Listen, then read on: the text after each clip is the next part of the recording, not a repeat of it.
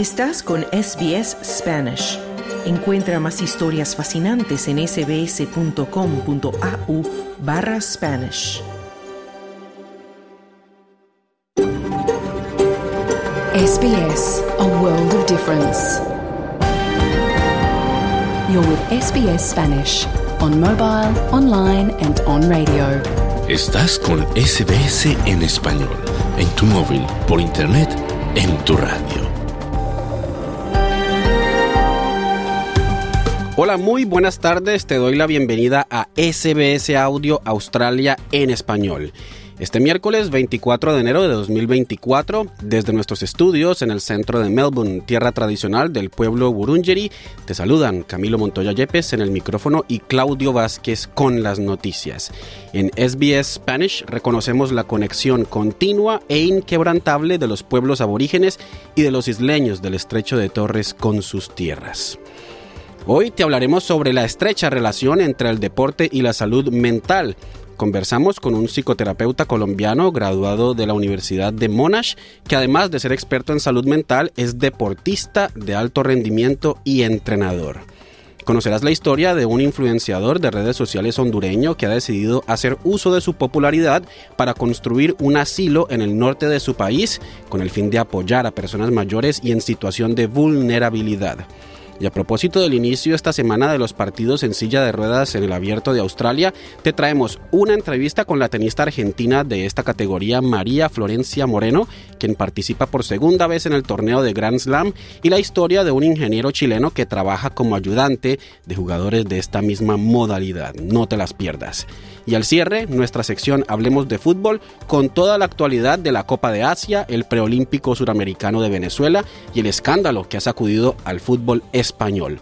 Todo esto y más hasta las 2 de la tarde, pero primero vamos al boletín de noticias con Claudio Vázquez.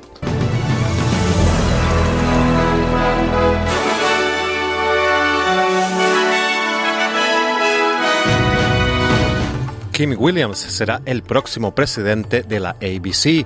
El primer ministro australiano Anthony Albanese defiende los cambios introducidos en su tercera fase de recortes fiscales. Oposición venezolana denuncia acoso, vandalismo y persecución de parte del gobierno de Maduro. Estos son los titulares del miércoles 24 de enero de 2024.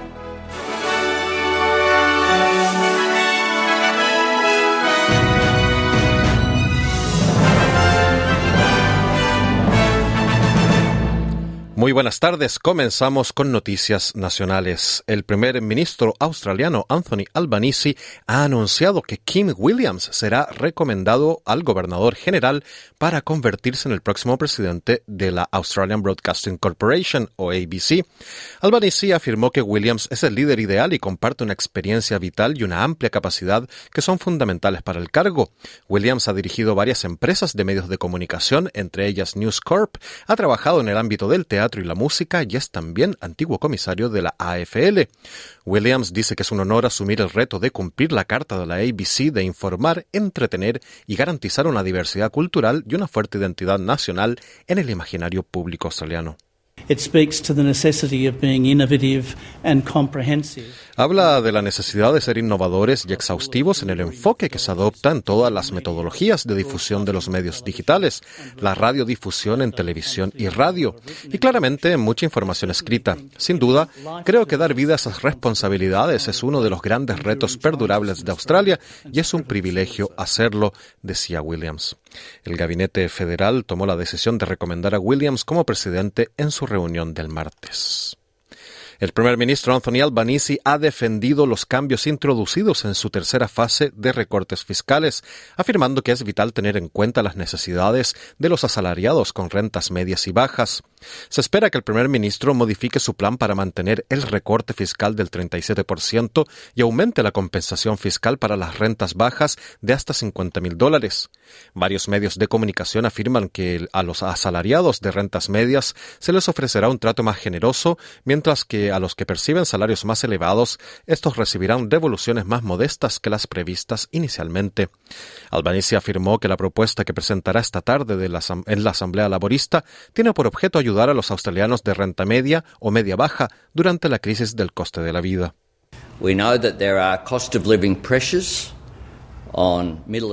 Sabemos que hay presiones del coste de la vida en la Australia de clase media y estamos decididos a seguir el Consejo del Tesoro para proporcionarles ayuda. Mi determinación y mi trabajo es conseguir el mejor resultado para los australianos, es responder a las circunstancias a las que nos enfrentamos, decía el primer ministro australiano Albanese. El primer ministro también expondrá su política económica en el Club Nacional de la Prensa el jueves 25 de enero. Por su parte, el Consejo Australiano de Sindicatos acogió favorablemente los cambios introducidos por el primer ministro en la tercera fase de recortes fiscales, afirmando que es vital ayudar a los australianos que más luchan en medio de una crisis del coste de la vida.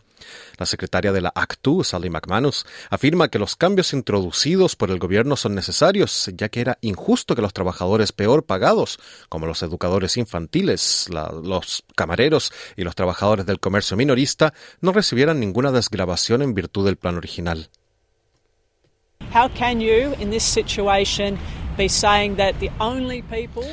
¿Cómo se puede decir en esta situación que los únicos que se van a beneficiar realmente de estas reducciones fiscales son los que realmente no las necesitan?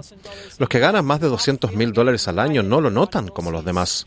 Una acción para asegurar que los australianos de a pie se beneficien y tengan ese alivio del coste de la vida es siempre bienvenida decía McManus. La ministra de Comunicaciones Federal ha defendido la cobertura que la Australian Broadcasting Corporation, la ABC, hace del conflicto entre Israel y Hamas. Michelle Rowlands afirmó que el gobierno confía plenamente en la presidencia de la ABC y en su director general David Anderson, y se ha negado a hacer comentarios sobre el caso del Fair Work de la periodista Antoinette Latouf contra la ABC. Latuf acusa que su despido de la ABC fue ilegal y que la decisión de la cadena de retirarla después de que compartiera un post de Human Rights Watch en el que se afirmaba que Israel estaba utilizando el hambre como arma de guerra en Gaza significó que, fue despedida por motivos de opinión política. La ABC en su escrito a la comisión sostiene que el caso de Latuf es fundamental y totalmente erróneo y que fue despedida porque supuestamente no cumplió o se negó a cumplir las instrucciones de que no publicara en las redes sociales asuntos controvertidos. Rowlands afirma que la radio televisión pública trata constantemente de mejorar su apoyo a los periodistas.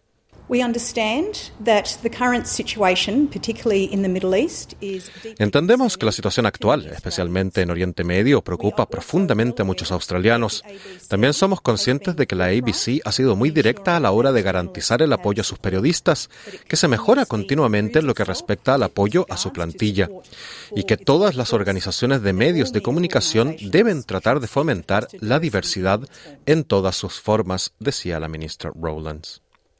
En noticias internacionales, el Parlamento de Turquía ha ratificado la solicitud de adhesión de Suecia a la OTAN tras casi dos años de retraso. La Asamblea General de Turquía votó 287 a 255 perdón, para aprobar la solicitud que Suecia presentó por primera vez el 2022 para reforzar su seguridad en, en respuesta a la invasión a gran escala de Ucrania por parte de Rusia. Todos los miembros de la OTAN tienen que aprobar las solicitudes de los países que quieren unirse a la alianza. Cuando Suecia y Finlandia solicitaron su adhesión en 2022, Turquía planteó objeciones por lo que consideraba una protección de ambos países a grupos que considera terroristas. En abril del año pasado se aprobó la decisión de Finlandia, pero junto con Hungría habían hecho esperar a Suecia. En noticias de Latinoamérica, la candidata opositora María Corina Machado denunció este martes que sedes de su partido fueron vandalizadas por seguidores del chavismo y que dos de sus militantes fueron detenidos, lo que consideró una violación a un acuerdo político de cara a las presidenciales del 2024. Machado, que aspira a ser candidata en las presidenciales pese a estar inhabilitada políticamente, mostró en redes sociales la sede de su partido, 20 Venezuela, con grafitis con la consigna Furia Bolivariana, que el presidente Nicolás Maduro lanzó para combatir cualquier intentona terrorista. Machado, quien arrasó las primarias de la principal alianza opositora venezolana, dijo que lo que está ocurriendo en estas horas viola el acuerdo de Barbados que habla del desarrollo de una campaña electoral pacífica y participativa y de las garantías para que los candidatos podamos desplazarnos libremente por el país. Machado se refiere a lo suscrito por el gobierno y la oposición en una mesa de negociaciones mediada por Noruega que incluye la celebración de elecciones en el segundo semestre del año con observación internacional. Machado, inhabilitada para ejercer cargos públicos por 15 años, impugnó la sanción que tachó de ilegal. Machado denunció también que dos de sus colaboradores, el coordinador de Vente Venezuela de La Guaira, Juan José Freites, y el de Yarucuy, Luis Camacaro, están secuestrados y desaparecidos, posiblemente detenidos, y que otros dirigentes también están siendo perseguidos.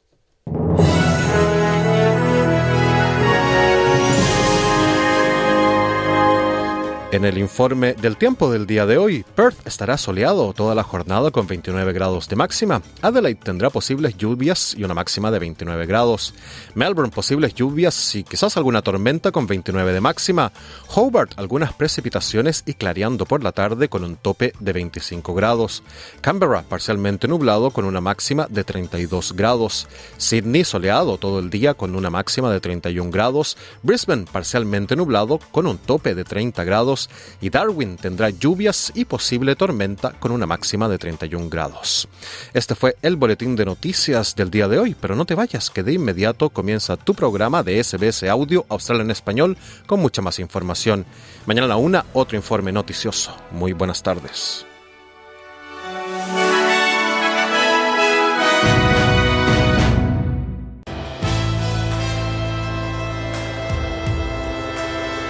Bienvenidos. Aquí comienza SBS Audio. Australia en español. Muy buenas tardes, te doy la bienvenida a SBS Audio Australia en español. Es un gusto compartir contigo este rato de la tarde. Este miércoles 24 de enero de 2024 conocerás la historia de un influenciador de redes sociales hondureño que ha decidido ayudar a los adultos menos favorecidos en su país. Además, te traemos dos historias que tienen que ver con el tenis en silla de ruedas y con el abierto de Australia. Una entrevista con la tenista argentina de esa categoría, María Florencia Moreno, número 18 en la clasificación mundial, quien participa por segunda vez en el Grand Slam de Melbourne, y la historia de un ingeniero chileno que ayuda a jugadores de esta modalidad. Pero antes, según la Organización Mundial de la Salud, uno de cada ocho habitantes del mundo, alrededor de 970 millones de personas, viven con un trastorno mental. En Australia se calcula que una de cada cinco personas entre los 16 y los 85 años han experimentado algún tipo de desorden mental en el último año.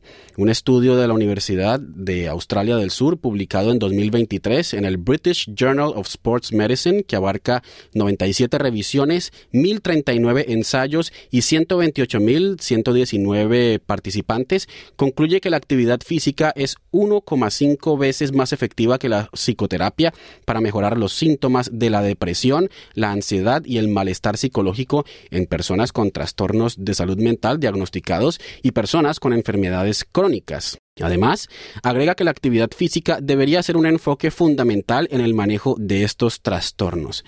La investigación señala específicamente que las intervenciones de ejercicio de 12 semanas o menos son las más efectivas para reducir los síntomas de salud mental y resalta la rapidez con la que la actividad física puede generar un cambio. Por eso hoy hablamos con un experto en salud mental certificado en Australia que además es deportista de alto rendimiento y entrenador. Soy Camilo Montoya Yepes y esto es SBS Audio Australia en español. Alejandro Ochoa es colombiano y tiene una maestría en psicoterapia de la Universidad de Monash y está registrado en la Asociación Australiana de Psicoterapia. Además, es deportista de alto rendimiento es triatleta y en 2021 recibió el premio a Entrenador del Año por parte de Triatlón Victoria, que resaltó su esfuerzo por ayudar a atletas y aficionados del deporte a lograr sus metas con resultados que van mucho más allá de su desempeño físico y que alcanzan el bienestar mental. Alejandro, bienvenido a SBS en español. Gracias Camilo y un saludo a todos los que están escuchando. Me gustaría comenzar esta conversación preguntándote sobre esa doble condición de experto en salud mental y deportista de alto rendimiento que te permite abordar el tema con un panorama mucho más amplio. ¿En qué momento y por qué se unieron tu profesión y tu actividad como atleta? Se unieron hace ya varios años, inicialmente como muchos como pasión y poco a poco por circunstancias de la vida, circunstancias de salud, eh, decidí empezar a llevar las dos. Al principio yo llevaba la actividad más como por temas de autocuidado y conforme fui creciendo y fui creciendo, se empezaron a desarrollar como una segunda carrera y, y decidí que por salud, por estabilidad emocional, también por tener eh, un mayor balance económico, eh, era una buena opción tener ambas, ir desarrollando ambas carreras y es algo, es algo que vale mucho la pena. Es mucho sacrificio sí, pero que vale muchísimo la pena. ¿Cuál es la relación entre el deporte y los trastornos mentales, como por ejemplo la depresión y la ansiedad? Inicialmente es una relación en la que el deporte se vuelve un soporte emocional, es decir, el tema es que la depresión y la ansiedad no es sino, como se le define normalmente, o de la manera más técnica, una desregularización del sistema nervioso autónomo, es decir, que empezamos a percibir muchas más cosas como un peligro en cuestión de la ansiedad o el cuerpo tiende, el cuerpo y la mente tienden a estar bastante sobrecargados por cualquier motivo, como la depresión. El deporte es lo que se convierte es un vehículo para poder eh, soltar esa presión, para poder quitarse esa carga emocional de a poquitos y, y poder poco a poco llevar al cuerpo un estado de calma y el cuerpo y la mente a un estado de calma entonces el deporte termina siendo uno de los soportes, llamémoslo así, emocionales para que la persona que pueda estar eh, bajo alguna condición de depresión o ansiedad pueda empezar a manejar eh, esas condiciones con mucha más, llamémoslo así, más claridad. Estamos en un mundo de muchos excesos, de diferentes tipos de adicciones, y me gustaría preguntarte, ¿existe una relación entre las adicciones y el deporte? Claro. El tema es que una adicción para definirlo muy, muy rápido, es eh, una adicción es cualquier comportamiento. Cualquier comportamiento no es solo relacionado a sustancias, puede ser relacionado a cualquier actividad, cualquier actividad, trabajo, eh, ir al gimnasio, ir al gimnasio de una manera eh, compulsiva, relaciones, apuestas, casi que cualquier comportamiento que tengan en mente puede llegar a ser adictivo. ¿Cuál es la relación? Inicialmente lo que hace eso es que la adicción es ese comportamiento que se vuelve una respuesta para todo. Es decir, si estoy enojado, eh, entro en este comportamiento, estoy triste, entro en este comportamiento. Tengo un problema de pareja, tengo un problema en el trabajo, tengo cualquier condición negativa en mi día a día y me empiezo a, empiezo a entrar en este comportamiento. Lo que hace el deporte es se vuelve una alternativa. Inicialmente el deporte es una alternativa para no estar continuamente cayendo, ya sea en sustancias, ya sea en esos comportamientos que les iba diciendo. Eh, y de esa manera la persona tiene una segunda opción mucho más saludable para poder reencaminar su, su, su desahogo emocional, si lo queremos ver de esa manera. Muchas personas que nos están escuchando quizás se podrían preguntar bueno, ¿cuál es la mejor manera de practicar deporte como método de autocuidado en salud mental? ¿Qué podrías decirles?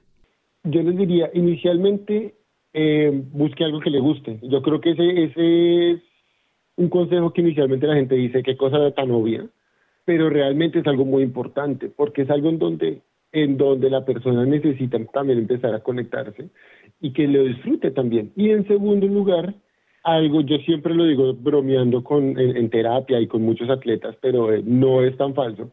Busque algo en lo que sea malo.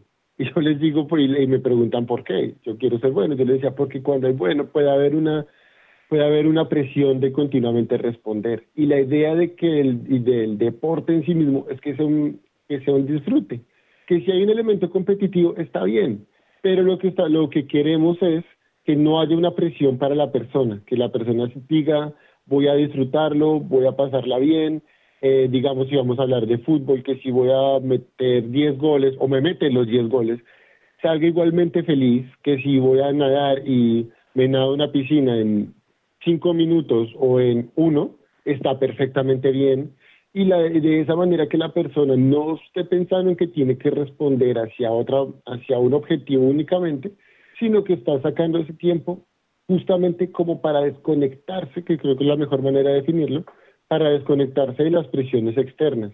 Lo último que quieres es agregar una presión más a todas las presiones que manejas. Entonces, por eso yo les digo molestando, eh, escojan algo en lo que sean malos, donde no haya una expectativa de resultados, más allá de simplemente disfrutar esa media hora, esa horita que están eh, usando para, para ustedes mismos. Uno ve que en el ámbito deportivo, Alejandro, siempre se habla de la motivación y muchas personas al inicio del año empiezan a hacer deporte y se lo plantean pues como un propósito. ¿Cómo se puede mantener y cumplir ese propósito y cómo se trabaja en esa motivación? Yo creo que me queda más fácil empezar con la segunda pregunta. ¿Cómo se trabaja esa motivación? Entendiendo que uno no está motivado todo el tiempo. Es decir, uno no siempre se quiere levantar ir al gimnasio o, o, salir a correr, uno a veces no quiere. Y esa es la primera parte, entender eso. Y la segunda, el cómo mantener y cumplir ese propósito, es intentar poner, eh, poner en pie todas las posibles estrategias para que, yo hablo del sistema mismo, no solo de la persona, eh, para que la persona pueda empezar a conectar con esa actividad. Es decir, el ejemplo obvio, si tú trabajas 16 horas al día y, y te propones hacer deporte, eventualmente por la misma fatiga física y emocional, lo primero que vas a sacrificar es el deporte. No porque no quieras, sino porque es que no hay un desgaste muy grande. Pero si tú encuentras la manera de separar, digamos, ese, ese mm, hipotético trabajo de 16 horas a 6, 7, 8, tienes mucha más energía para volver a trabajar y no vas a tener eh, por qué sacrificarlo. Y asimismo, empezar a hacer esos pequeños cambios eh, a lo largo a lo largo de la vida, ¿no? Mm, el ejemplo obvio son las horas del trabajo, pero podemos cambiarlo a cuántas horas de sueño estás teniendo, eh, la higiene la higiene del sueño, qué tipo de alimentación estás estás tomando. Entonces, si uno come continuamente cosas eh, ultraprocesadas que son más difíciles de, procesar dentro del cuerpo, eh, es más las grasas, los fritos, es más difícil que el cuerpo responda. Eh, ¿Qué tipo de amistades estás teniendo? ¿no? Si tus amistades solo te están invitando a socializar alrededor del alcohol, solo alrededor de sustancias, entonces claro que te va a costar mucho hacer deporte por mucho que sea tu propósito. Entonces, lo que uno necesita es empezar a identificar cómo hacer esos cambios y también preguntarse dónde puedo meter el deporte dentro de este sistema para que yo pueda mantenerme en, encaminado.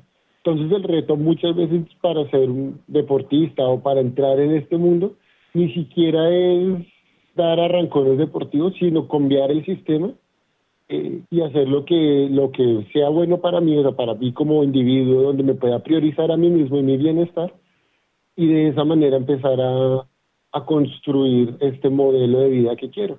De esa manera se van a dar cuenta que conforme más vayan trabajando en ese modelo de vida que quieren, más fácil es meter el deporte y más fácil es eh, encaminarse hacia lo que quieren y hacia lo que quieren construir. Por último, me gustaría preguntarte cómo sé en qué momento es hora de consultar a un experto en salud mental. Creo que la respuesta es cuando las demás estrategias o no funcionan o ya lo que ya después de haberlas aplicado sientes que ya es demasiado. Ejemplo, si estás pasando por un tema de ansiedad eh, o un tema de depresión, por ejemplo, y ya intentaste hacer deporte, ya intentaste, no encaminarte en una actividad eh, eh, cultural, digamos, artística, ya intentaste conectarte con, con tus redes de apoyo y por algún motivo no te están funcionando, eh, ese es el momento de pensar en un experto de salud mental que pueda llegar a analizar con más detalle qué es lo que puede estar pasando, porque entonces la pregunta es, ¿qué causa la ansiedad? ¿Qué causa la depresión en esa persona en particular? ¿Qué está ocurriendo en su vida? ¿Qué está ocurriendo en su familia, en su trabajo, en su momento actual? que hace que las diferentes estrategias que haya usado simplemente no estén funcionando. En, ese es el momento de pensar en un experto en salud mental. Cuando ya intentaste lo que estaba a la mano para poder salir de la situación y por cualquier motivo no funciona.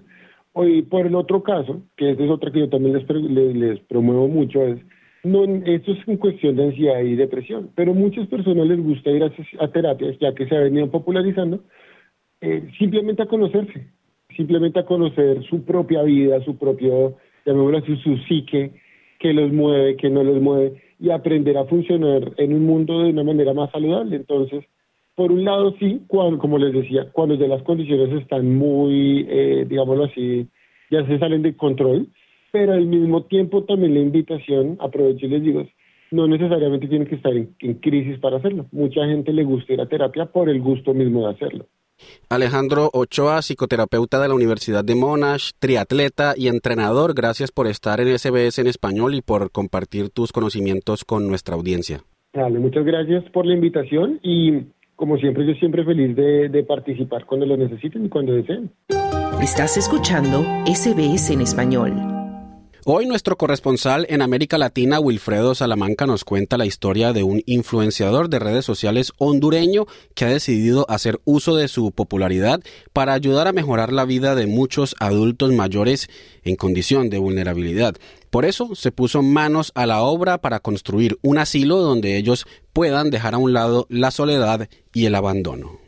Un influencer hondureño llamado Russell Archaga, que se identifica en TikTok como Soy Russell, comparte un video en el que explica que gracias a sus ganancias en redes sociales construirá un asilo en el departamento de Colón al norte del país centroamericano. Ocurre en el país donde envejecer es una condena a la soledad, el abandono y la violencia, según el sitio Expediente Público. El contenido que realiza Russell Archaga suele estar enfocado en apoyar diversas causas y a personas vulnerables, en la grabación menciona que el lugar se llama Creando Esperanza en el poblado llamado Sonaguera. Hola, mi nombre es Rosel Archaga.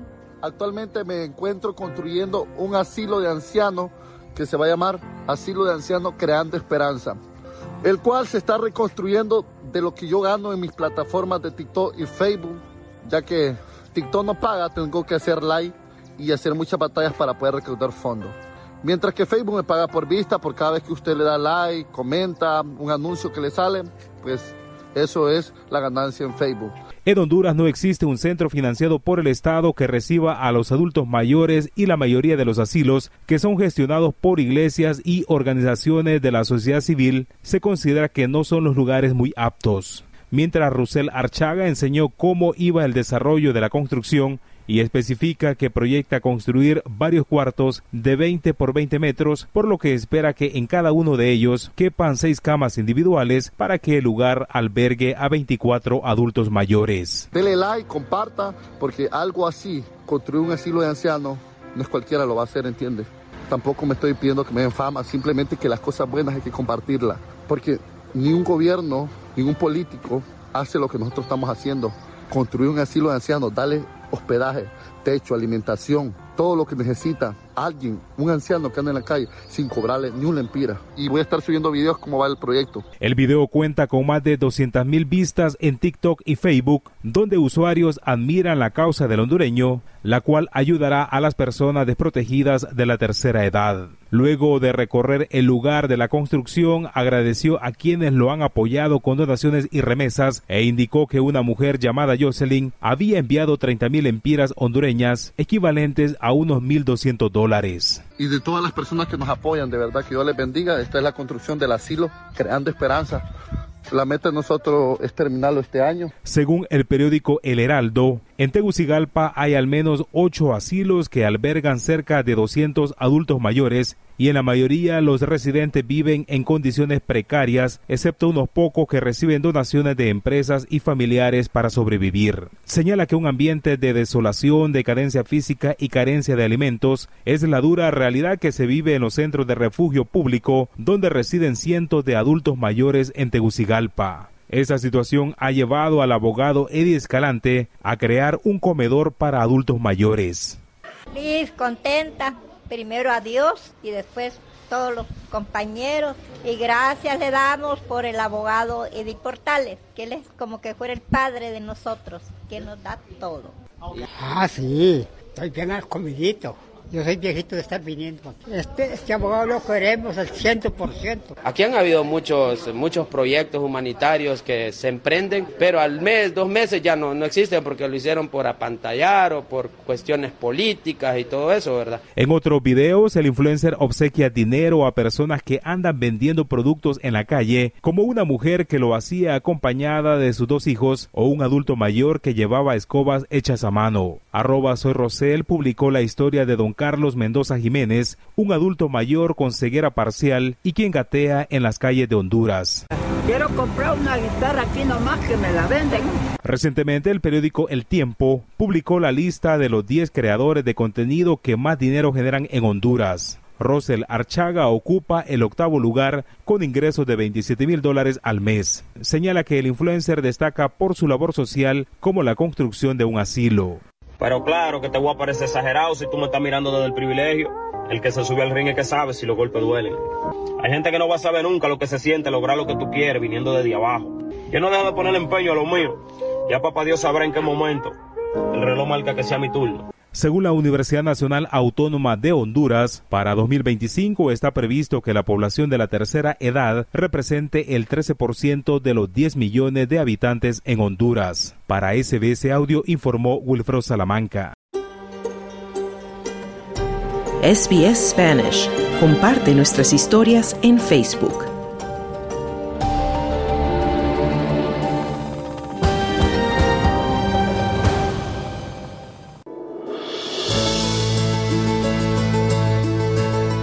Nuestro compañero Juan Moya nos presenta a continuación una entrevista con la tenista en silla de ruedas María Florencia Moreno, de 33 años y número 18 en la clasificación mundial ITF, quien participa por segunda vez en el abierto de tenis de Australia.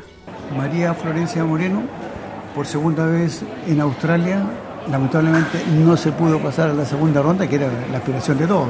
Sí, obvio, uno siempre quiere, quiere ganar. Eh, Hoy el objetivo era poder plasmar todo lo que venía entrenando. Eh, en el primer set, en el principio lo hice muy bien, eh, pero bueno, no lo pude cerrar, y me ganó un poco la, ansiedad y me apuré un poco, cometí errores, ella lo pudo cerrar muy bien. Eh, y después en el segundo no lo jugué tan bien como el primero. pero bueno, hay que seguir trabajando, es así.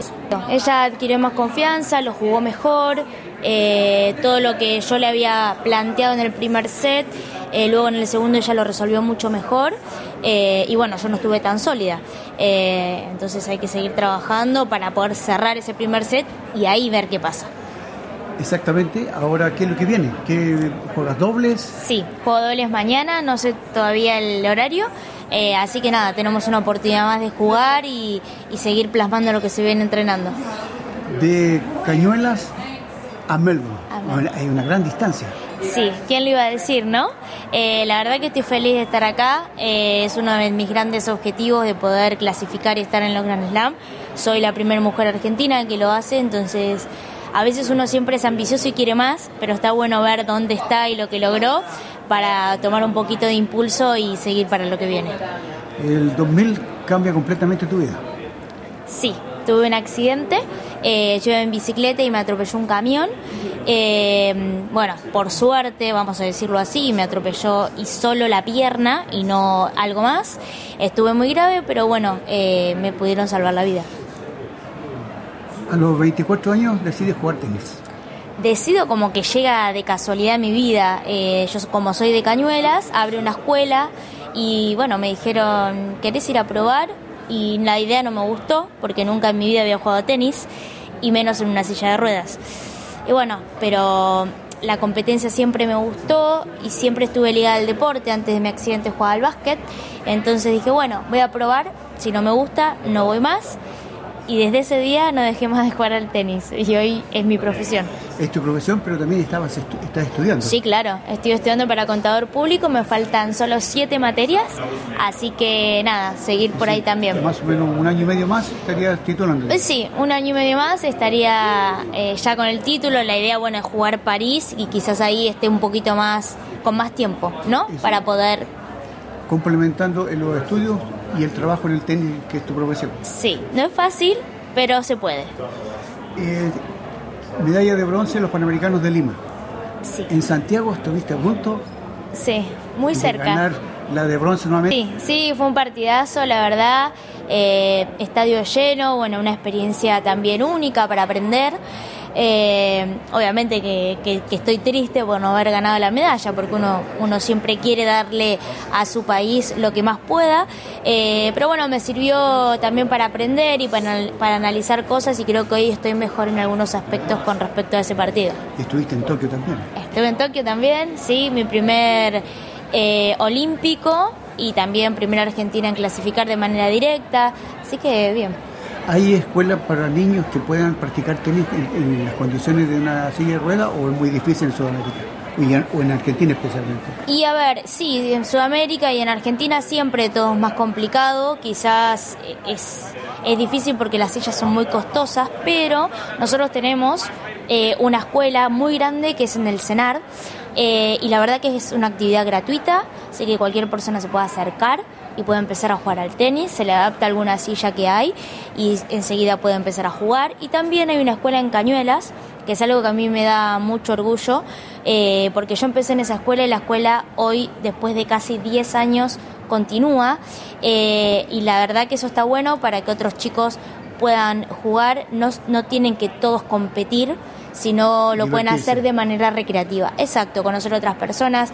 También ayuda mucho a nivel social eh, porque a veces uno con la discapacidad eh, aprende de otro y ve cómo otro puede realizar alguna actividad que él piensa que no puede y lo hace, ayuda a la familia, así que creo que es muy importante que hagan deporte. Y para tú, para entrenar profesionalmente, tienes que viajar de Cañuelas a Buenos Aires, a, la, capital todos los días o días por medio. Sí, no, viajo todos los días porque entreno todos los días eh, y nada, sí, me queda un poco lejos, pero bueno, voy todos los días y vuelo porque me gusta vivir en Cañuelas, es mucho más tranquilo y también vivir en capital es muy costoso.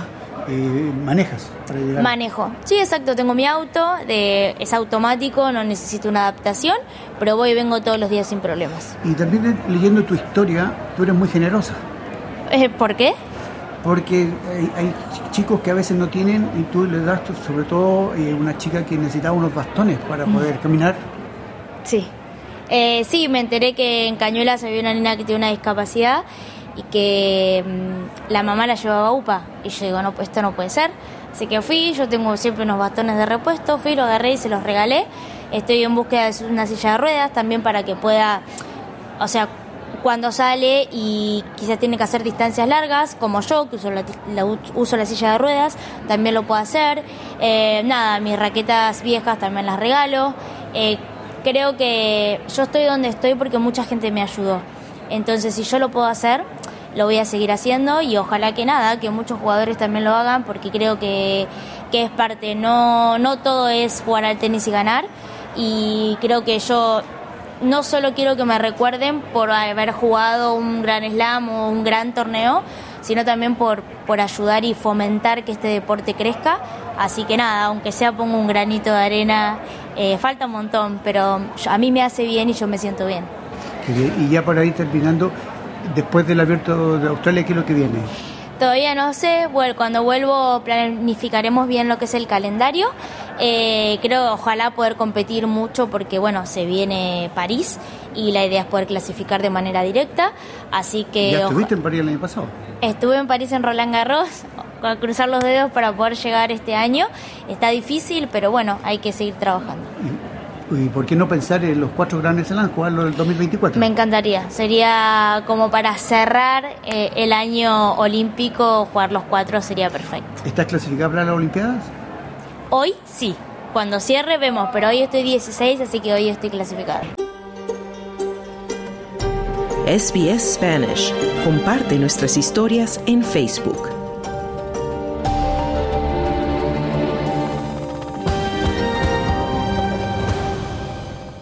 Y a propósito del tenis en silla de ruedas, Nicolás Joseph Ampuero es un ingeniero civil industrial chileno apasionado por el tenis que llegó a Australia hace dos años y trabaja en Alstonville, Nueva Gales del Sur, como profesor de este deporte.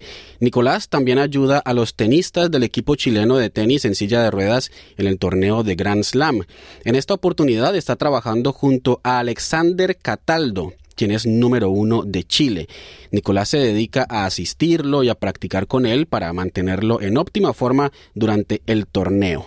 Nuestro compañero Claudio Vázquez, quien está cubriendo el evento, conversó con Nicolás Joseph Ampuero, quien empieza contándonos de su trabajo en este abierto de Australia. Bueno, lo que yo hago básicamente, yo acompaño a Alexander, y, bueno, le ayudo en términos de entrenamiento. Eh, muchas veces los chicos necesitan un poco de ayuda con los, temas de la silla de rueda, con el mantenimiento de la silla de rueda o llevar la silla de rueda de allá para acá y, y la verdad es que soy manos para eso, la verdad. Para eso, para este tipo de cosas ayudo a Alexander. Y tú, primero que nada, Nicolás, ¿cómo te acercaste al mundo del tenis? ¿Cuál es tu, eh, fue una afición que cultivas desde pequeño?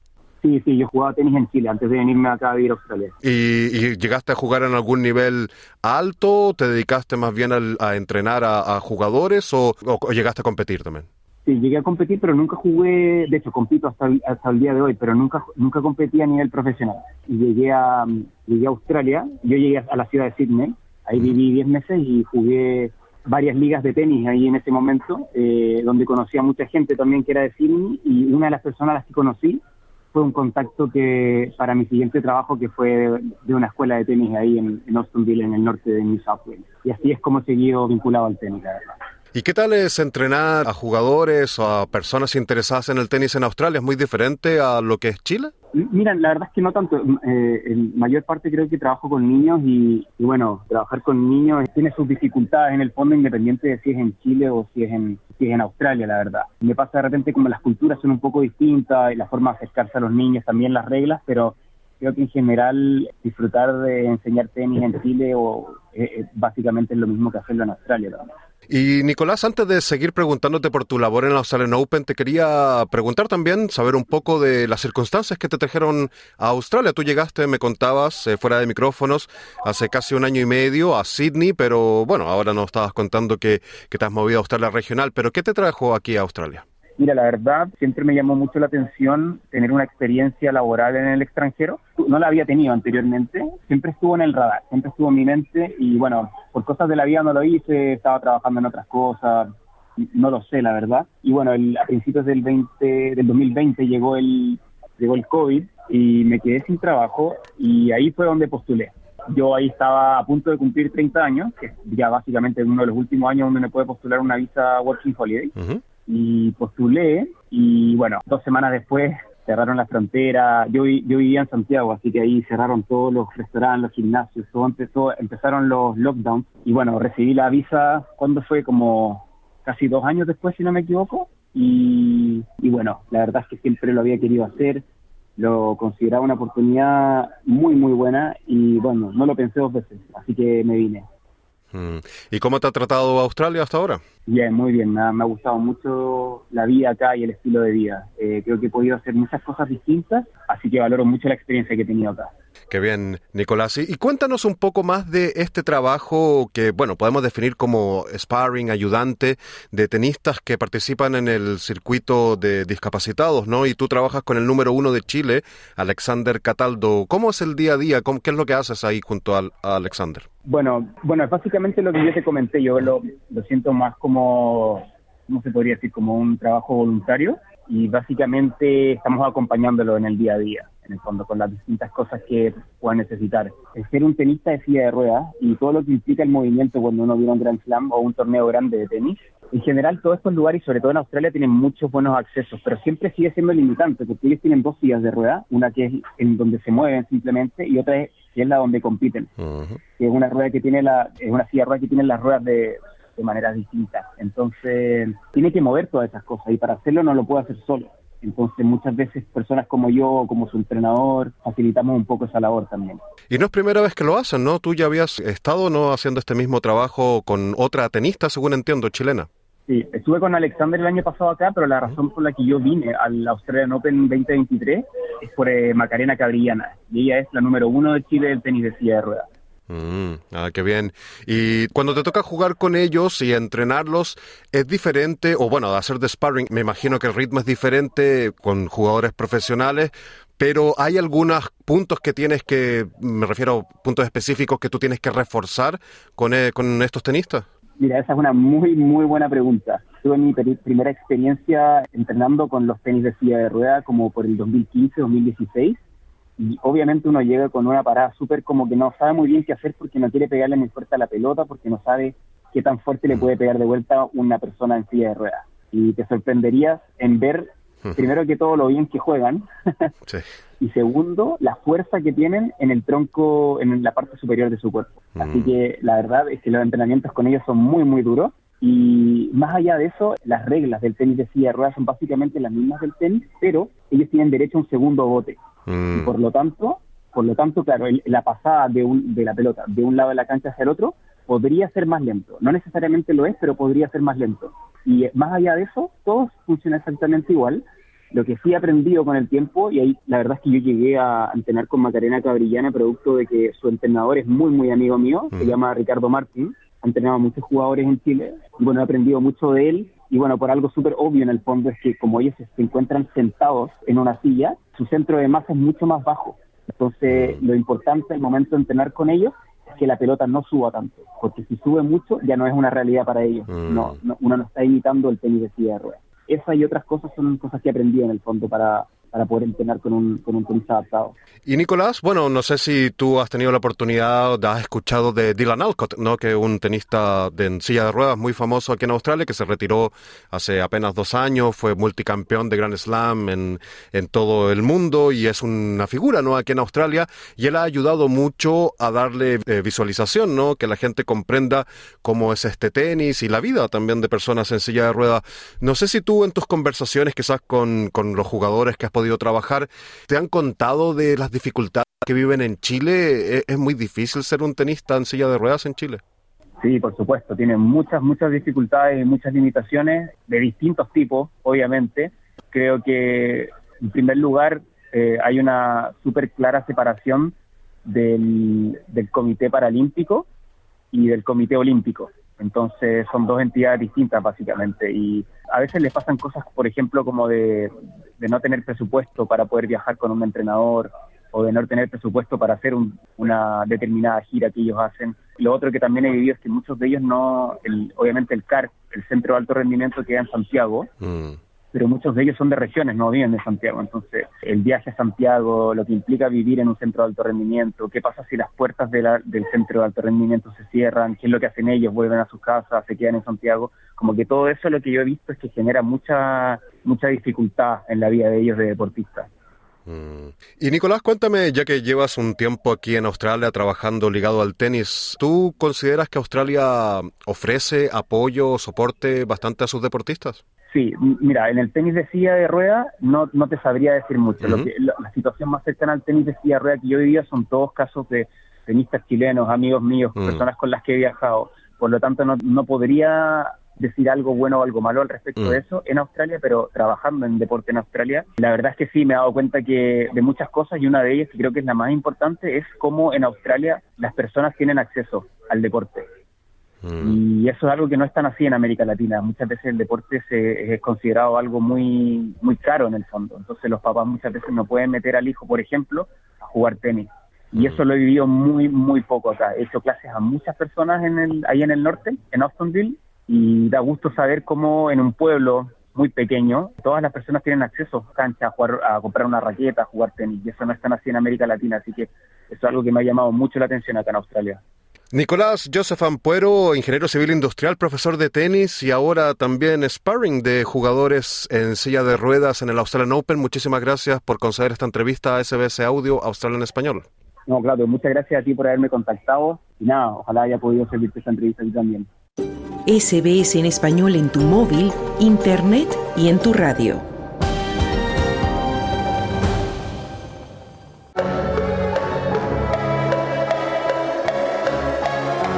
Hablemos de fútbol.